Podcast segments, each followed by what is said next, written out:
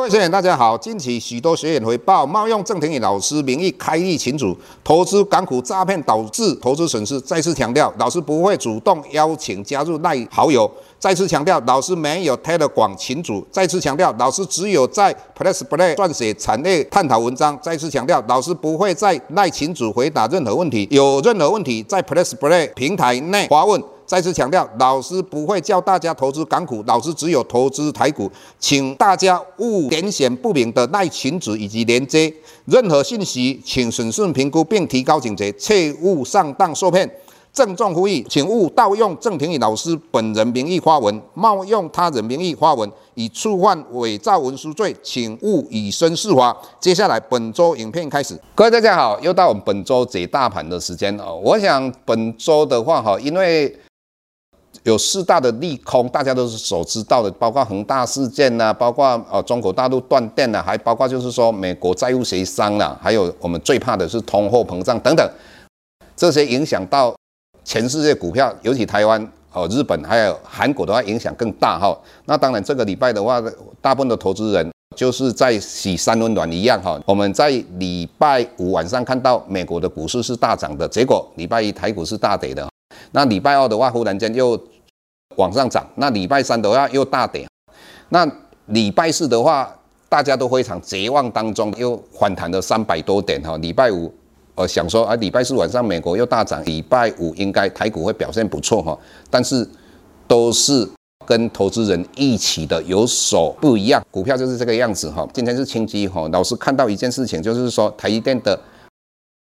九月份的营收大概一千五百二十六亿左右哈，那创单月的最高点哈。那第三季的话，他们本来预测是四千零七十三亿哈，结果他公布出来是四千一百四十六亿哈。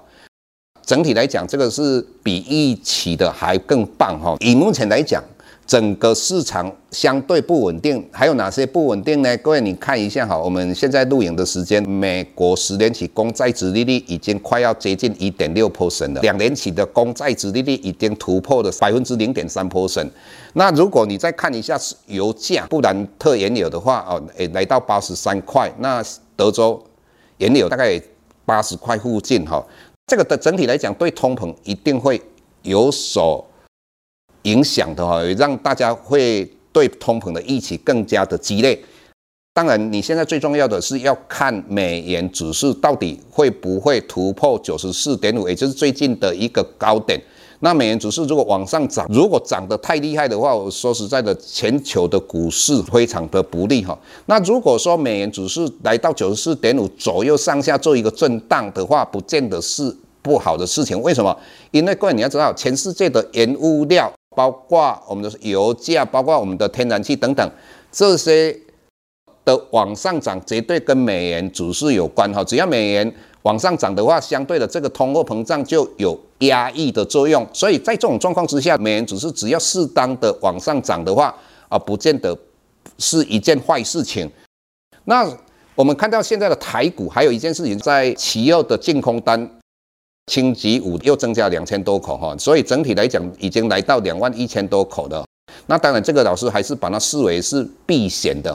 如果企业净空单没有来到三万口的净空单，个人认为整体来讲台股还是很有机会继续往上反弹。当然，我们看到的美国十年期公债殖利率已经来到一点六了啊，比前两个礼拜之前的话一点五五来得高哦。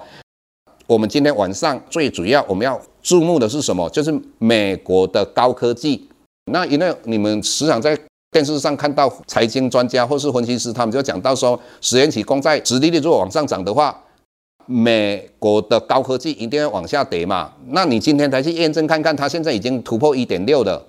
那老师一直跟各位讲一个概念，以目前来讲，台湾大盘的一个本益比是十五点八六，那。把它换算回去，报酬率就是六点三左右。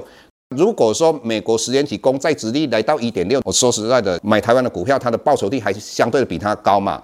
如果说以六点三减掉一点六，这个是风险溢酬嘛，也就是说你去冒着风险去做投资的，给你的多的一个报酬率嘛。所以整体来讲，你现在一定知道是什么？简单的讲，刚好我们现在九月份的营收在公告。当然接着就是它的第三季的 EPS 也会陆续的来公告。那我们现在要找的是 EPS，也就有基本面的 EPS。